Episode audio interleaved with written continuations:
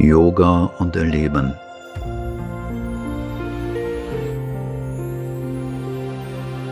Das Lesen und Studieren der Werke Sri Aurobindos. Lesen als Hilfe für die Sadhana. Ist das Lesen von Büchern eine Hilfe für unsere Sadhana? Sri Aurobindo sagt dazu,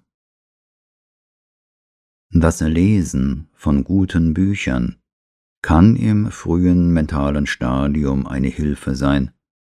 Es bereitet das Mental vor, versetzt es in die rechte Schwingung, kann sogar, wenn man sehr sensitiv ist, einen kurzen Einblick in die Verwirklichung auf der mentalen Ebene gewähren. Später verringert sich der Nutzen.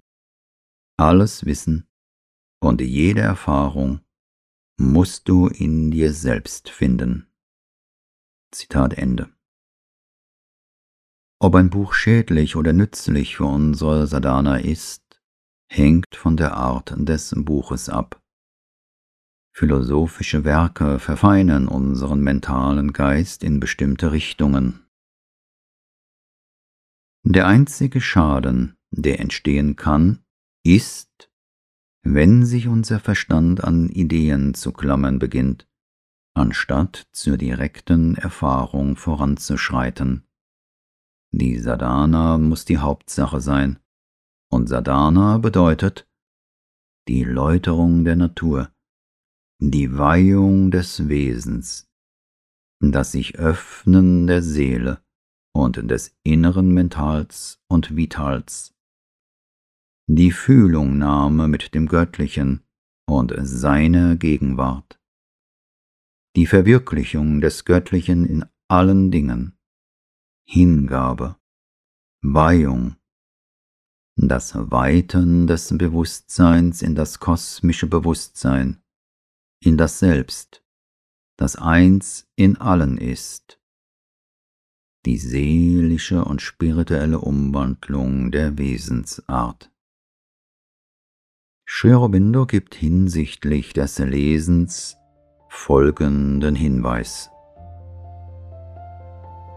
Lies, was dem Yoga dient oder für die Arbeit nützlich ist oder die Fähigkeiten für das göttliche Ziel entwickelt. Lies nicht wertlosen Kram oder zur reinen Unterhaltung oder wie ein mentaler Zechbruder zur Befriedigung einer dilettantischen mentalen Neugier.